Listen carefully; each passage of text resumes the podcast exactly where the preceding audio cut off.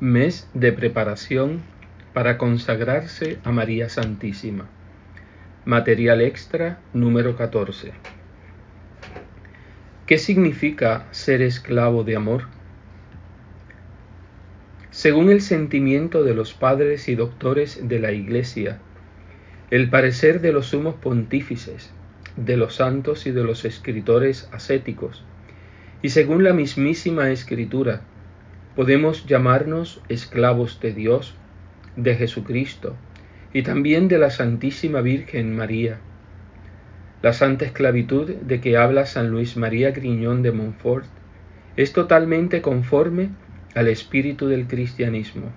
¿Qué digo? Constituye como su médula y su más pura esencia.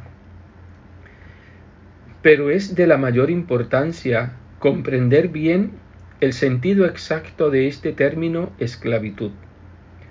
Sobre el significado de esta palabra han habido muchas ideas falsas y muchos errores de interpretación que han podido alejar a un cierto número de almas de la práctica de nuestra perfecta devoción a Nuestra Señora. Ante todo, es evidente que al emplear esta palabra en un orden superior y sobrenatural, no pretendemos de ningún modo aprobar o recomendar la esclavitud entre los hombres. La Iglesia Católica, más que nadie, luchó por la abolición de esta esclavitud. Al llamarnos esclavos voluntarios de Jesús y de María, no pretendemos tampoco introducir en nuestras relaciones con Dios y con su Santísima Madre los abusos de la esclavitud humana. No queremos decir con ello que Dios o la Santísima Virgen nos han de tratar de ahora en adelante con dureza, como hacían demasiado frecuentemente los amos de esclavos con sus víctimas. No queremos decir tampoco que habríamos de acudir tan solo con un temor rastrero y servil a aquella que es la más dulce y la más amante de las madres. No. La crueldad de los amos y la servilidad de los esclavos eran accidentales incluso a la misma esclavitud humana y no pertenecen, por tanto, a la naturaleza y a la esencia misma de la esclavitud. Había también amos buenos y caritativos, y no faltaban esclavos llenos de afecto y de fidelidad, que servían a sus amos libre y voluntariamente. Con mayor razón, pues, hemos de excluir los abusos señalados de la hermosa y noble esclavitud a la que queremos entregarnos. Por consiguiente, debemos tomar aquí el término esclavitud en su acepción puramente esencial y entonces no significa nada más que pertenencia y dependencia total, definitiva y gratuita. Un esclavo era un hombre que pertenecía a otro con todo lo que era y con todo lo que poseía, y eso para toda su vida y sin tener derecho legalmente a ninguna retribución. Así es como queremos pertenecer a Jesús por María, por entero, para siempre y por amor desinteresado. Vamos incluso mucho más lejos que el esclavo ordinario en nuestra dependencia y en nuestra pertenencia. Un esclavo pertenecía a su amo solamente en lo referente al exterior, en el orden natural, y eso únicamente durante su vida mortal en esta tierra, mientras que nosotros pertenecemos a Jesús por María en lo que se refiere al exterior y al interior, en el orden natural y en el sobrenatural, durante el tiempo presente y por toda la eternidad. Por lo tanto, cuando nos llamamos esclavos de Dios, y de la Santísima Virgen, queremos decir esto, todo esto y nada más que esto.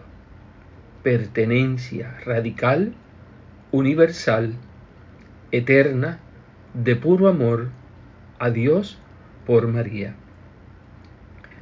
Observemos además que nuestra esclavitud es una esclavitud voluntaria. De ordinario, aunque no siempre, los esclavos no se convertían en tales, sino por coacción exterior, y sólo lo seguían siendo por fuerza y por violencia. Nosotros somos esclavos voluntarios. Con todas las energías de nuestra libre voluntad, aceptamos la esclavitud perfecta de Cristo y de María, y perseveramos luego en ella.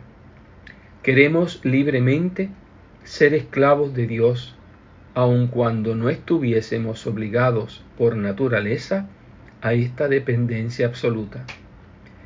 Queremos libremente ser esclavos de María, aun cuando ella no tuviese, como tiene en realidad, títulos que hacen valer a nuestra pertenencia total respecto de ella. Y obsérvese bien, somos esclavos de amor. El amor y todo amor produce la dependencia. Jesús hace consistir precisamente el verdadero amor por Él en el cumplimiento de sus voluntades, de sus mandamientos. En la misma medida en que amamos a alguien, en esa misma medida nos hacemos dependientes de Él y no podemos negarle nada. Y parece que sólo el amor puede hacer a alguien completa y definitivamente dependiente. Este será también el efecto de nuestro amor a Jesús y a su Santísima Madre, puesto que este amor es el más fuerte y poderoso que pueda cautivar a un corazón humano. Lleva a la dependencia más completa y radical, esto es, a la esclavitud en un sentido infinitamente más noble que el hombre mundano, cautivo y esclavo de sus amores vergonzosos, nosotros somos los libres, los orgullosos y envidiables esclavos del amor más hermoso y puro que pueda encender a un alma humana. Nuestra esclavitud procede del amor y no puede proceder más que del amor, y conduce también al amor como lo enseña Montfort y como lo prueba la experiencia. Conduce al más filial y confiado amor a Dios y a su Santísima Madre. Nuestra esclavitud no es una esclavitud vergonzosa y degradante, no, pues servire Deo reñare est. Servir a Dios es reinar, es ser rey. En definitiva, pues, no, no tenemos como criaturas más que una sola grandeza y una sola gloria, la de depender de Dios y de aquellos que se encuentran revestidos de su autoridad. Y cuanto más lejos se avanza en esta esclavitud, y más profunda se hace esta dependencia, tanto más agradable se hace el hombre a los ojos de Dios, de sus santos y de sus ángeles. Ahora bien, nuestra esclavitud es indiscutiblemente la esclavitud llevada a su apogeo, tanto en su duración como en su extensión y en la intensidad de la dependencia. Nada hay entre los cristianos, dice Montfort, que nos haga pertenecer a otro como la esclavitud. Nada hay tampoco entre los cristianos que nos haga pertenecer más absolutamente a Jesucristo y a su Santísima Madre como la esclavitud de voluntad. Estemos orgullosos de nuestra condición de esclavos voluntarios y de amor de Jesús y de María. Llevemos su señal exterior y pública de buena gana, bajo la forma de nuestra hermosa insignia pero llevemos nuestro título y nuestra insignia con dignidad. Nobleza obliga.